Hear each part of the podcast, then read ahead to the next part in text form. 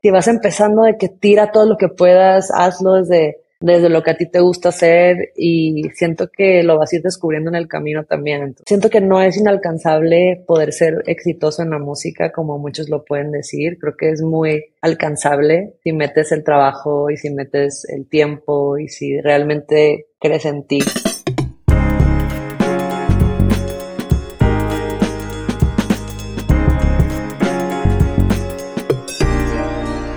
Hola, ¿qué tal a todos? Bienvenidos a su podcast en tu orilla. El día de hoy tengo la fortuna de tener del otro lado de la llamada a una gran colega, a Vanessa Zamora. ¿Cómo estás, Vane? Bienvenida a este espacio. Súper bien, tranquila, aquí lo más presente posible para platicar hoy contigo. Qué joya, no podría pedir un privilegio más grande que tu atención en este momento. Justo te decía fuera de, antes de que empezáramos a grabar, yo decía fuera del aire, que la neta es que, o sea, desde que empezó este espacio, tenía como varias personas a las que yo quería invitar, que pues sé que tienen mucho knowledge que pueden compartir con toda esta audiencia de gente que está pues empezando en la industria o que se siente tal vez atorada o que llevan un rato y pues quieren una perspectiva fresca. La neta, tú estabas entre ellas porque pues siempre he sentido que eres alguien que jala un chingo y que además lo hace muy bien y que el tiempo ha dejado ver pues como esos resultados. Pero me encantaría irnos pues un poco como a, a, dibujar una foto de, de, cómo empieza todo esto. O sea, tú eras niña, había mucha música en tu casa, te metieron una clase de guitarra. ¿Cómo es que te pica este bicho que es la música, Vane?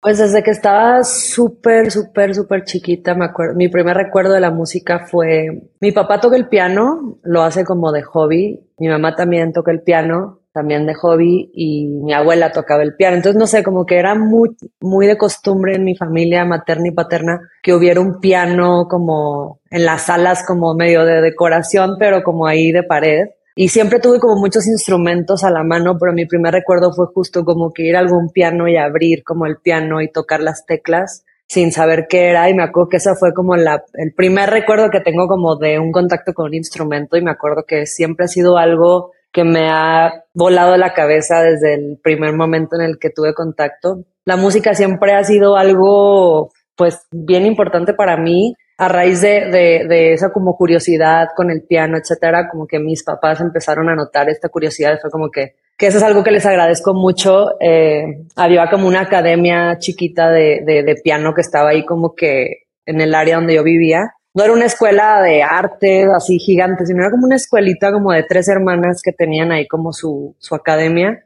Me metieron ahí, ellas eh, no te enseñaban a leer música, no te enseñaban nada más que qué canción te quieres aprender y te la enseñaban. Entonces me empezaron a enseñarme cosas de, yo tenía como ocho años cuando eso pasó y me empezaban a enseñar como canciones de Disney o Mary Had a Little Lamb y como cositas muy, muy de niño, ¿no? De niña. Ese fue el primer contacto. Después al lado había clases de guitarra y yo veía que entraban, la mayoría pues eran como hombres con sus guitarras y escuchaba a lo lejos que estaban tocando de que Red Hot Chili Peppers y cosas así. Entonces a mí me empezó a llamar la atención.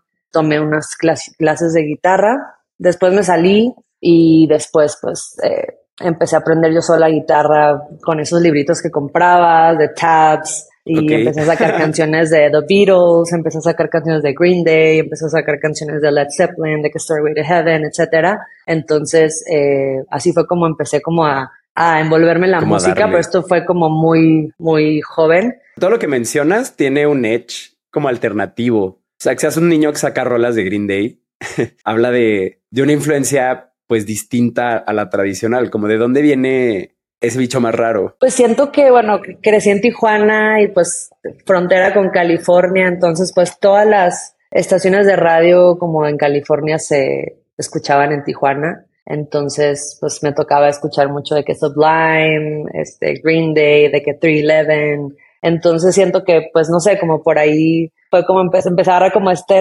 punk rock como medio californiano eh, entonces, pues creo que como que viene de ahí un poco. Hay cosas que tengo como muy borradas, pero creo que viene como más que nada de haber crecido justo en la frontera de, Tijuana y, Hace California. Sentido. Antes siento que como que tenían un ojo más fresco en qué estaba pasando en la conversación global, justo por solo tener ese acceso a la radio, de también lo que estaba pasando allá, ¿no? Sí, totalmente. O sea, sí, sí creo que estaba pasando, digo, obviamente al mismo tiempo que otra, otra escena completamente diferente acá como en el centro del país, ¿no? Pero, pero sí, como que, pues sí, escuchaba el radio, escuchaba todo lo que podía, lo que mis amigos como que escuchaban o lo que veían en TV. O sea, yo sí pues crecí viendo en TV y todo eso, VH1, ¿no? Entonces fue como que ver como todo eso, los performances de los artistas. Entonces, no sé, como que siento que la música siempre estuvo ahí y nunca me he visualizado, sino hasta ahora haciendo otras cosas, como ya diversificándome, pero en ese,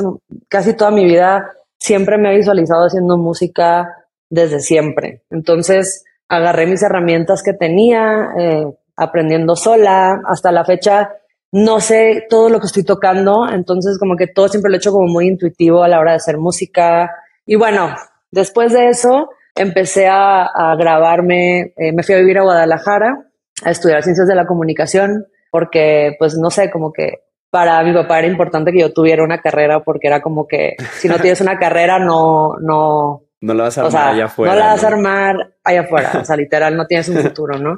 Entonces, pues estudié comunicación y a la par eh, empecé a, a, escribir mucho, eh, estaba como muy indecisa en lo que quería hacer, la neta, eh, me costó mucho trabajo salir de este closet musical que yo le llamaba porque yo siempre cantaba escondidas, como que tocaba escondidas, o sea, estaba en mi casa y me daba pánico que mi familia supiera que yo cantara, entonces me esperaba que no hubiera nadie en la casa y cantaba, me esperaba, o sea, me acuerdo de eso. Hasta que cuando me fui a Guadalajara, pues eso era una ciudad donde no conocía absolutamente a nadie. Era como para mí una manera de empezar desde, desde, desde cero. Yo tenía 17 años cuando me fui a, cuando me fui de mi casa, literal.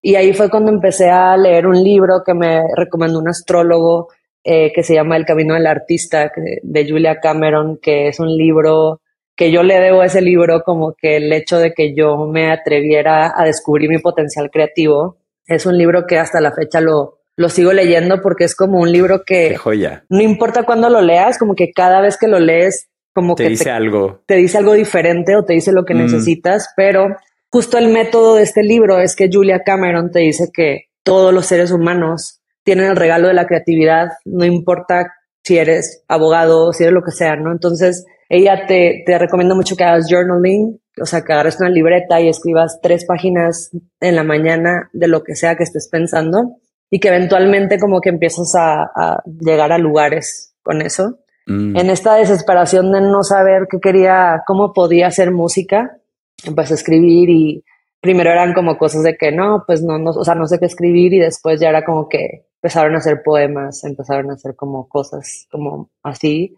Y así fue como aprendí a componer y a hacer música. O sea, la verdad yo nunca tomé cursos de composición ni nada, nomás junté todo lo que escribí con los acordes que sabía tocar y así fue como hice mi primera canción que se llama Te quiero olvidar, que la que fue la primera primera canción que hice con acordes bastante complejos, pero yo solo acomodaba mis dedos en la guitarra y si me gustaba cómo sonaba, como que eso era lo que lo que hacía. Qué loco. Y, y a raíz de ahí, pues me empecé a, a grabar en, en, el baño porque tenía reverb el baño, entonces me grababa con una camarita Canon y me acuerdo que lo quise subir a YouTube y estaba como súper nerviosa por eso y me acuerdo que subí un video a YouTube. Lo subí en el 2011, creo. En el 2011 subí un video a, a YouTube y SoundCloud, etcétera.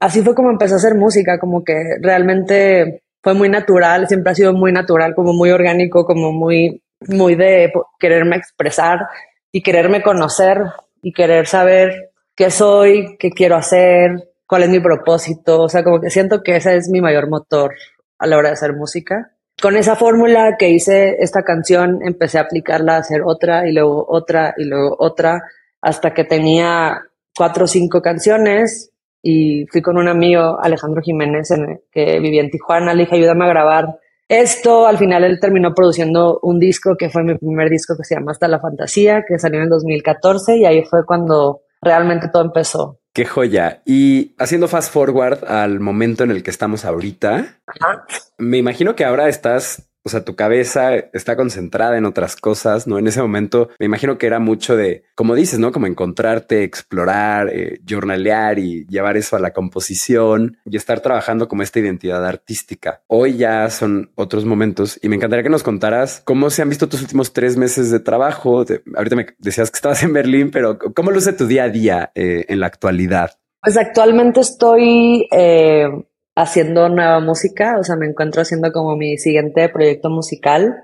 Eh, estoy como que escribiendo, hay días creativos, hay días no creativos, hay días de todo, pero bueno, mi día a día luce básicamente café, sacar a mi perra a pasear, hacer ejercicio hacer pendientes cosas de mi proyecto, responder mails, hacer cosas que se necesiten como donde se me necesite a mí como hacer cosas. Y después de eso pues hacer música, o sea, me siento en mi estudio, me pongo a tirar acordes o me pongo a, editar otras sesiones que ya tengo, etcétera. Entonces, pues ahorita los últimos tres meses, pues digo, fue casi casi Navidad y todo eso, entonces pues sí estuvo como bastante tranquis, pero bueno, los últimos, el último año y el antepasado y los últimos tres años he estado como tureando mucho, entonces para mí ahorita esos últimos tres meses eh, pues han sido como bastante tranquis y ha sido un buen momento para poder reconectar con, conmigo y para poder ver hacia dónde quiero ir eh, musicalmente también. Me encanta. Y has estado tocando muchísimo, muchísimo. O sea, he visto tus redes, tus giras antes de entrar ahí, porque sí tocaremos ese tema, pero me encantaría ponerte en un escenario y que nos cuentes qué harías en él. Imagina que llega un extraterrestre que pues apenas está tripeando a, los humanos, ¿no? Llega y dice, mira, qué, qué se ponen ahí enfrente de esas bocinas que hacen ruido y se menean. Eh, si tuvieras que explicarle a este alien cómo se desarrolla una carrera musical o cómo es como este business, ¿qué le explicarías? ¿Por dónde empezarías? ¿Qué le dirías al man que es fundamental eh, de cómo funciona esto? Pues, o sea, pensando que es alguien que no tiene absolutamente idea de nada, pues le diría que, que hay gente que hace esto, esto que, que se escucha intangible, es algo que se llama música, que es como una combinación de, de ritmos y de sonidos y a través de, de esos, de esa música, pues la gente eh, impregna sus emociones, que seguramente no sé si el extraterrestre sepa qué son las emociones, pero, pero quizás ahí lo, lo, lo va a descubrir. Eh, pero pues sí, le diría que la gente hace eso y que es una manera de expresarte y es una manera de poder, sí, es como un canal para para transmitir algo y que si lo quiere hacer, pues nada más tiene que ir hacia adentro y ser la persona más genuina que pueda ser. O sea, como que ahorita que estás así tan puro y que no sabes nada, como que es ingenuidad, como que creo que es súper valiosa a la hora de estar en el mundo del arte porque te presentas como eres y creo que le diría que no siguiera una fórmula específica, sino como que busque algo que a él, a él le funcione para poder expresarse y que habrá gente que lo entienda y gente que no lo entienda y está bien. Oye, Vane, ¿y qué mecanismos tienes para llegar a esa persona como enteramente genuina, no? Justo hoy en la mañana eh, me salió un clip de una entrevista de Bruce Lee, muy chistoso, que fuera ese, ese personaje en particular, pero él hablaba mucho de, del valor y el trabajo que toma llegar a, a ese ser que está tras las cortinas, ¿no? O, como esta cara pública que uno pone, porque indudablemente cuando, cuando está siendo observado por quien sea, ¿no? O sea, un extraño, eh, alguien que te quiere, un fanático, lo que sea, pues te adaptas un poco a esa mirada. Y creo que el trabajo del artista muchas veces es como que escarbar en todo eso y llegar a un como núcleo personal y a partir de ahí expresar las cosas, ¿no? Tú, ¿cómo haces esto? ¿Coincides con eso? ¿Tienes otra perspectiva tal vez? Pues creo que eh, es una pregunta un, poco compleja porque los seres humanos somos muy cambiantes, estamos cambiando todo el tiempo y a veces ese cambio ni siquiera nosotros lo logramos ver eh, en primera persona, ¿no? Entonces es como, como una especie de persecución entre lo que tú eres en esencia y lo que puedes llegar a ser y lo que tú quieres ser, lo que crees que tienes que ser, pero lo que tal vez ¿sabes? No sé, es como una, una combinación de muchas cosas. En mi caso, pues eh, siempre he escuchado mucho mi intuición, lo que me vibra, lo que no me vibra. Y creo que eso es algo, es un radar muy chido para ser muy genuino en qué decisiones tomas y qué haces. obviamente ha habido ocasiones en las que no he no me he escuchado o he hecho algo por pensar que es lo que tenía que hacer y no era por ahí. Creo que todas esas cosas te van forjando eh, de alguna manera también de una manera en la que tú te puedes ver de forma externa, ¿no? De puedes observarte y decir, esto no me gusta, esto sí me gusta, eh, saber decir que no y saber poner tus límites, creo que es bien importante, pero no sé, o sea, siento que, que siempre estamos cambiando y el cambio es súper bonito y gracias a ese cambio es como, eh, al menos yo encuentro inspiración en el cambio todo el tiempo, es como, ay, hice esta canción, pero ya no conecto con esta canción o tal vez después reconecto con esa canción. Entonces creo que es darle la bienvenida a, a eso que somos todo el tiempo y claro que en el escenario también es como que yo me siento que me transformo en, en algo como en un alter ego que me hace como estar súper presente y me hace sentirme como,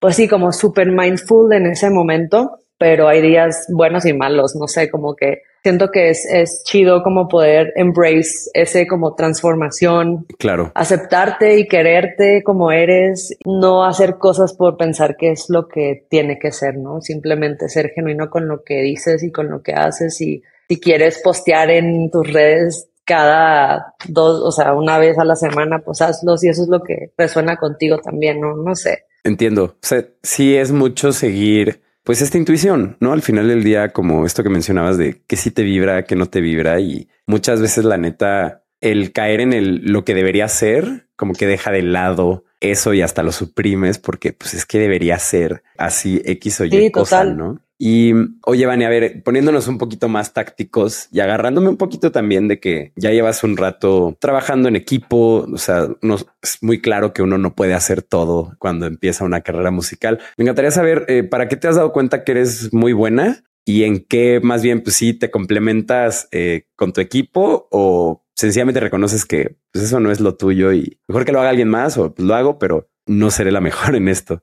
Eh, pues digo, de entrada, lo que se me da muy bien es hacer música, es lo que, lo que, lo que me gusta hacer y lo que soy muy buena. Pero claro que un artista necesita un equipo de trabajo y creo que esa es una parte bien importante que, que tiene que ser un equipo que te entienda, que pueda eh, también tener una especie de, no sé si es responsabilidad eh, emocional o así, pero como que una persona que te logre entender hasta el grado de tus emociones también, sobre todo la gente que tienes cerca. Siento que como artista he aprendido a hacer muchas cosas desde que fui empezando en esto, pero claro que me recargo mucho en mi equipo, en el día a día, en tener otra cabeza que también pueda ayudarme a saber cómo ve cierto plan, cómo qué vamos a hacer, cómo lo vamos a hacer. Tener un equipo creativo también es importante, aunque esté involucrada en todo lo creativo, pero definitivamente zapatero a sus zapatos. Hay cosas que definitivamente yo no, no quiero hacer o porque simplemente sé que alguien lo va a hacer mejor que yo y va a complementarlo más. Entonces creo que también a través de los años he aprendido a soltar cada vez más y a confiar cada vez más y creo que ha sido algo que me ha dado mucho más espacio para hacer cosas creativas. Me parece muy importante que, que todos los artistas sepan y conozcan del negocio de la música, de la industria. Es súper importante estar informados de, de cómo funciona de cierta manera y de esta manera poder convertirte en un buen líder para tu equipo y, y poder también pues contagiarles esa pasión y contagiarles esa idea que tienes en la cabeza que a veces no es tan fácil ponerla en palabras. Claro, no, y además eh, hablar ese idioma, ¿no? Muchas veces siento que se limita la visión artística que tiene eh, un proyecto cuando la función del lado ejecutivo del equipo, por así decirlo, solo es como que tratar de traducir todo el tiempo de artista a industria, ¿no? En cambio, cuando la cosa está más alineada y el artista también topa industria, el ejecutivo también topa de arte, como que pues, se puede pensar más en grande, hacer cosas pues, mucho más relevantes. A ver, y hablando de, de Damaleona, ¿qué onda con, con sentir cosas? Porque va mucho de eso el, el concepto central de, de esta producción, ¿no? Eh, ¿por, qué, ¿Por qué te sumerges como en este realm tan abstracto y como onírico. ¿Cómo surge ese proyecto? ¿Qué querías decir, decirle ahí al mundo? Como, ¿De dónde viene todo? Damaleona justo viene de la necesidad de conocerte a través de las emociones. En, en, la etapa donde estuve escribiendo este álbum fue en medio de la pandemia, antes de la pandemia, durante la pandemia y post pandemia.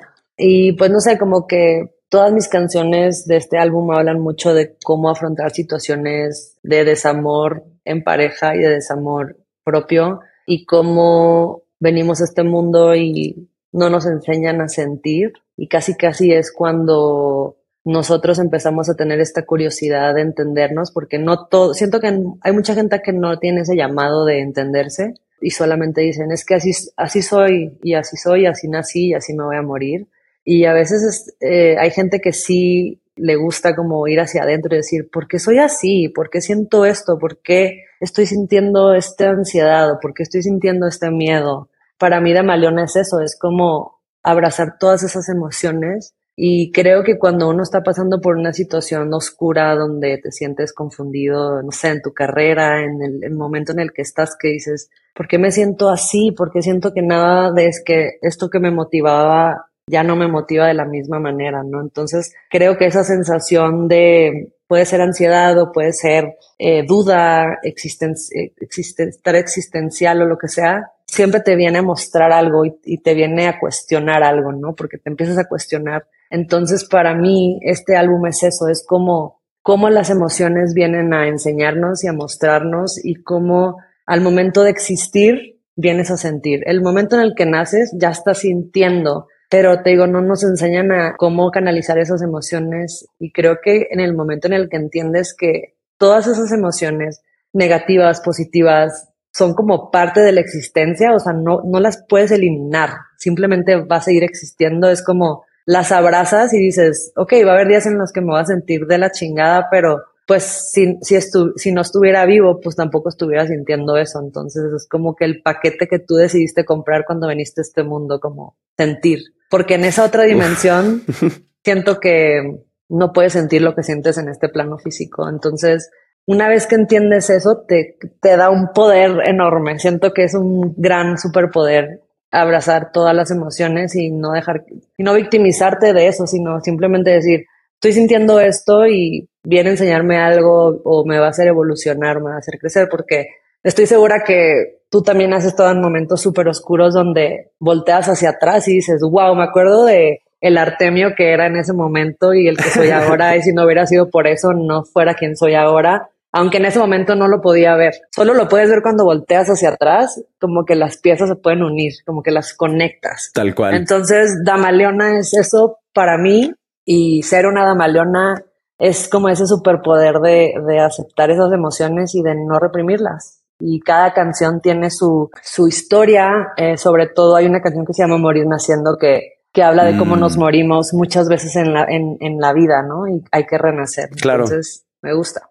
Wow, qué denso, ¿eh? Ah, mientras me platicabas todo esto, me remonté a una clase que tuve en la universidad, que es una clase que me, me marcó la vida realmente. Eh, no, no fue como cualquier clase, era una se llamaba Mística en las tradiciones religiosas y era un profesor que desde una postura muy neutral buscaba como ejemplificar o poner en la mesa eh, la función que tenían las religiones y como todas estas tradiciones místicas que tenemos a lo largo del tiempo, ¿no? Y me acuerdo que su clase empezó, era un gran orador, ¿no? Pero empieza la clase y él nos dice como, bueno, a ver, ¿cómo podemos saber eh, que alguien nos ama? ¿No?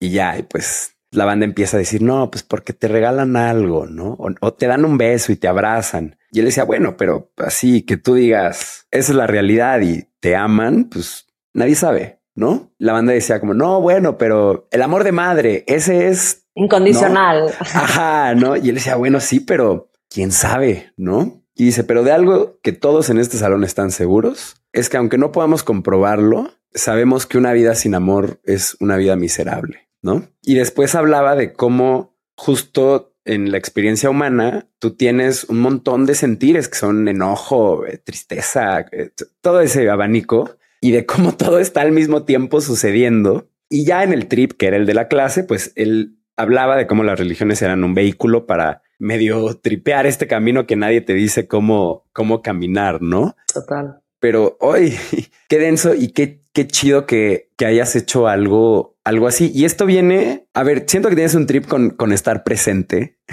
que, que, te hace darte cuenta de muchas cosas, pero mm, ¿cómo se cocinó? Tal vez esto fue a partir de estas experiencias, las fuiste documentando, porque llegaste a un lugar muy, muy profundo de pues, del ser humano y de, y de cómo es, ¿no?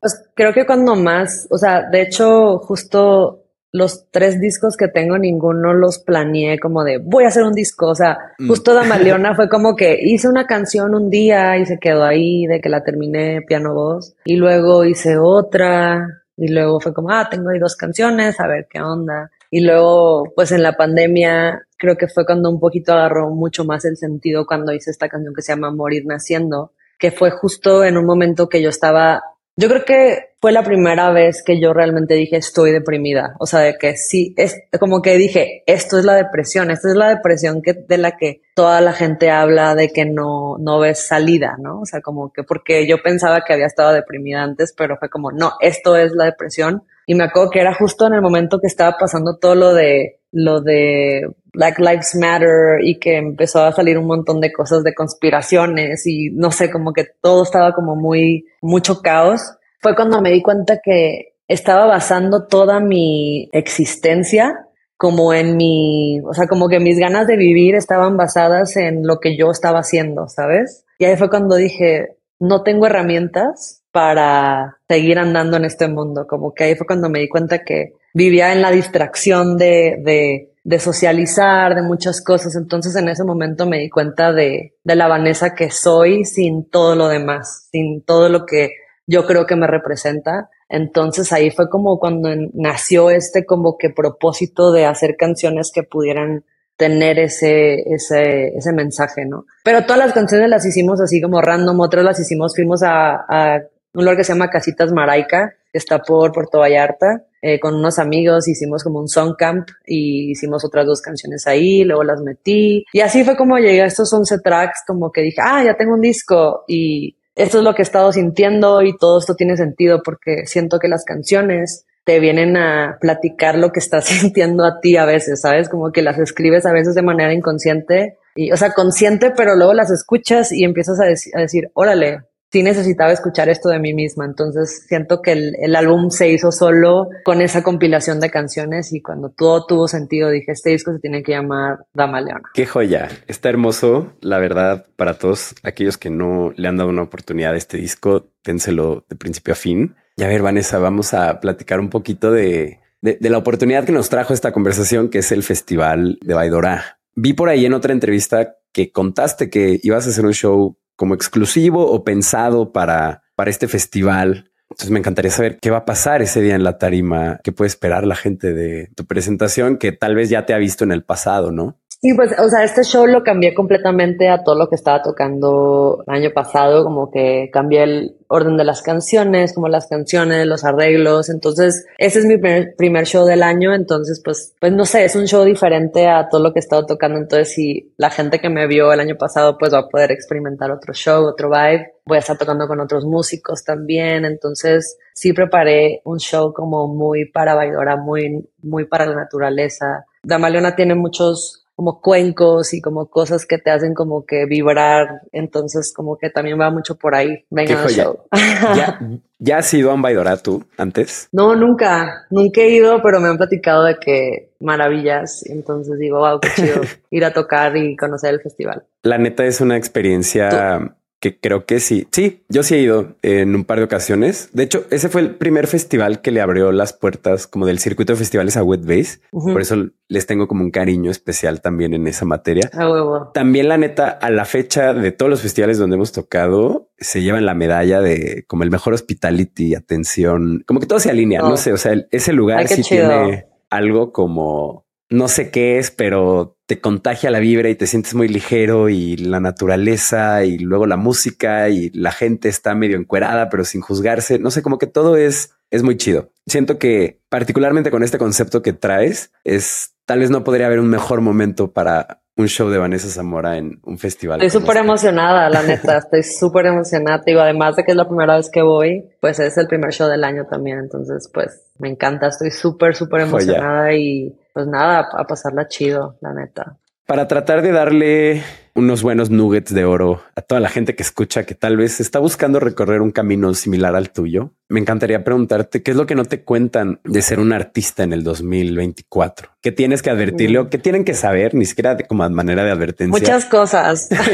Aquellos están considerando una carrera en esto. Híjole, pues muchas cosas. Cosas que no te cuentan es que necesitas tener mucha fuerza emocional y mental en esta industria. Al menos eso es lo que yo creo, mucha, eh, escucharte mucho y creer mucho en ti. O sea, creo que por más cliché que suene, a veces es tan cabrón creer en ti y siento que es un, también un superpoder, ¿no? O sea, yo siento que lo he ido trabajando cada vez más, porque cuando empecé era como más insegura, como que no sabía qué estaba haciendo, pero, mm. pero conforme he ido como que creciendo más, como que he creído mucho más en mí y siento que las cosas han ido mucho mejor así, entonces eh, me hubiera gustado como creer más en mí desde el principio como para atraer justo esa frecuencia de, de, de, que todo va a estar bien, ¿no? Pero, pero creo que eso, o sea, siento que nadie te dice a veces eso, ¿no? Como que tienes que estar como súper fuerte,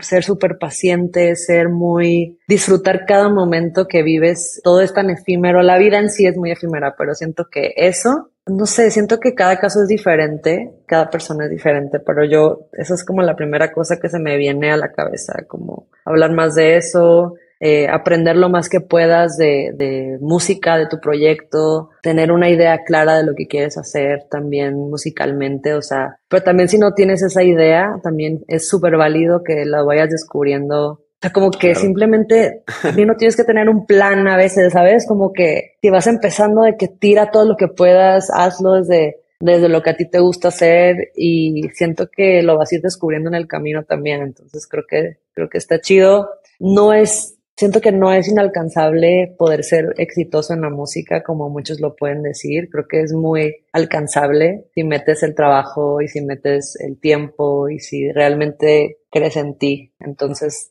yo creo que pues por ahora podría decir esas tres cosas, aunque seguramente hay más. Sin duda, no, y a ver, retomando la, la primera que popeó en tu cabeza, muchas veces se puede polarizar el camino de un artista en cuando traes el autoestima a tope, ¿no? Y estás en, en la zona, como que estás muy seguro de tus ideas y, y te dejas llevar y lo que sacas, pues estás feliz con ello o, tal vez no tanto, pero pues como que tienes esta seguridad en ti de qué es lo que estás produciendo. Y en el otro polo están pues todas las inseguridades que te acechan, que pueden ser eh, por todos lados, ¿no? O sea, desde el lado de business o el creativo, de si, si estoy haciendo las cosas pues como me gustaría que fueran, ¿no? Y entre esos dos polos realmente creo que esta madurez mental que mencionas o no le quiero llamar madurez, más bien como este coraje de sí tener, o sea, de sí agarrarte de quién eres y lo que tienes. Hoy es bien difícil estar ahí porque justo siento que es una industria que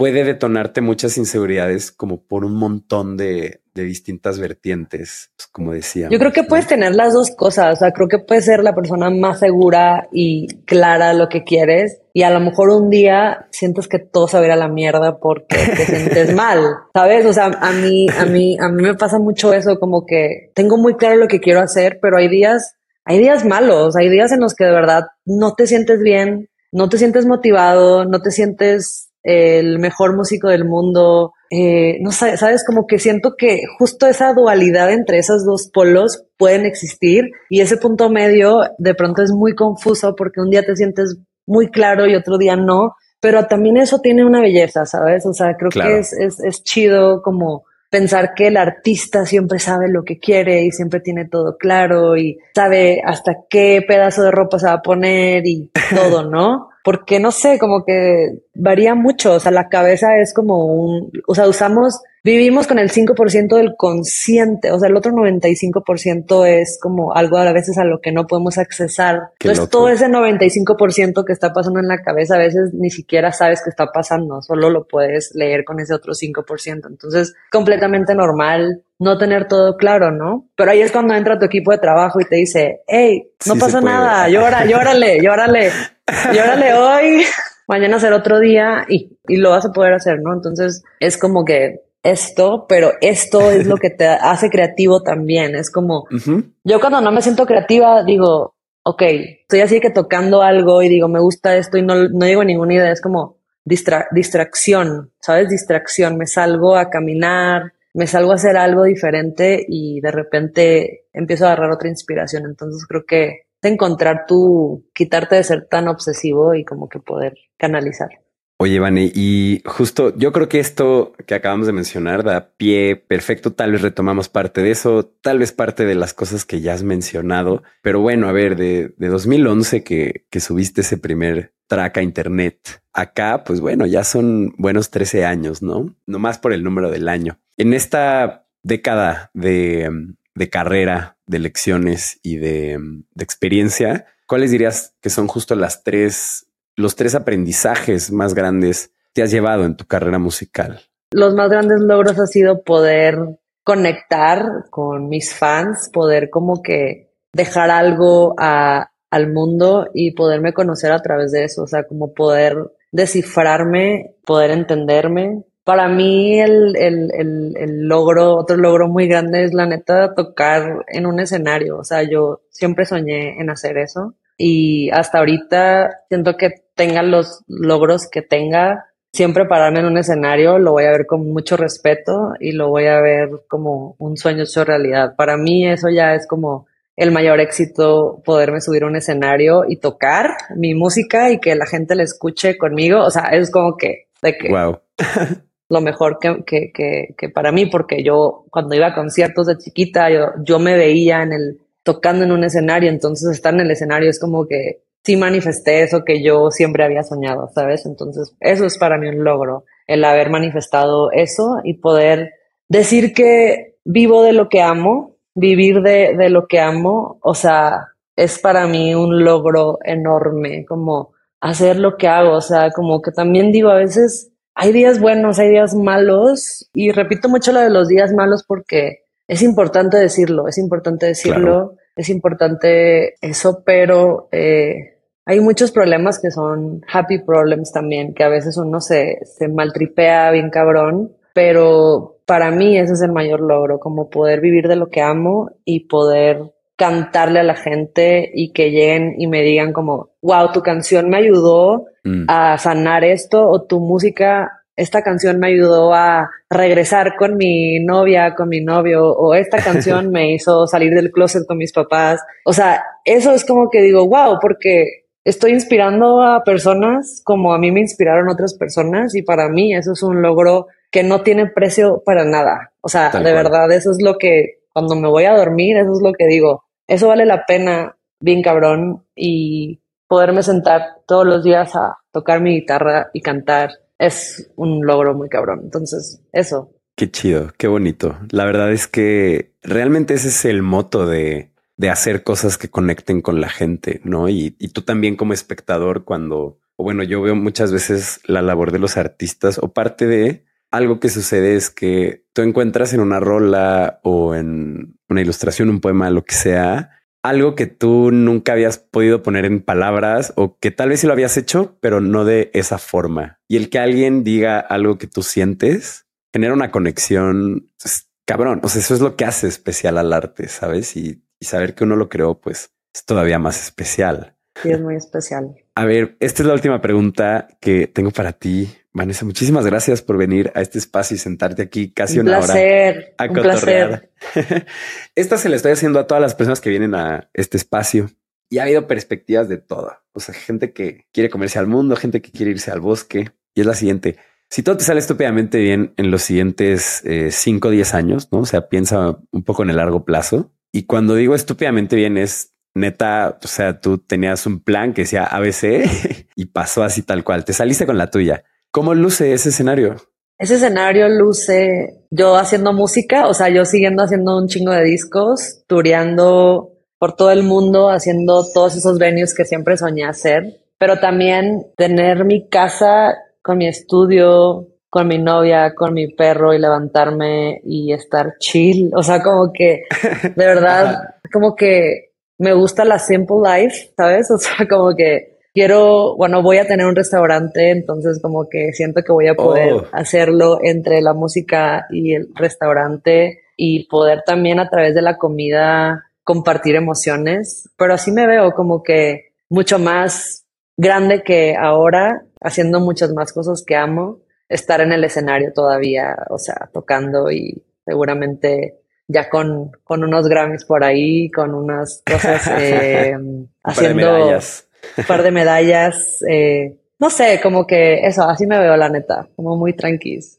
Está de huevos. Fenomenal. Vane, muchísimas gracias por venir a este espacio una vez más. También a toda la gente que está escuchando o viendo esto en YouTube, muchas gracias por llegar hasta este punto de la conversación. Quiero pedirles a mi nombre y de todo el equipo de En que si nos pueden echar la mano compartiendo este espacio, esta comunidad, este capítulo o el canal en general con cualquier artista que esté entrando a la industria, cualquier joven ejecutivo, puede ser un manager, un booker, un promotor que quiera eh, hacer las cosas de la mejor forma, por favor compartan este espacio con ellos ya que los estamos buscando y estamos entrevistando toda la gente que está en el frente de batalla llevando música al mundo. ¿Hay algo que quieras dejarle a, a la gente que está escuchando? ¿Un último mensaje?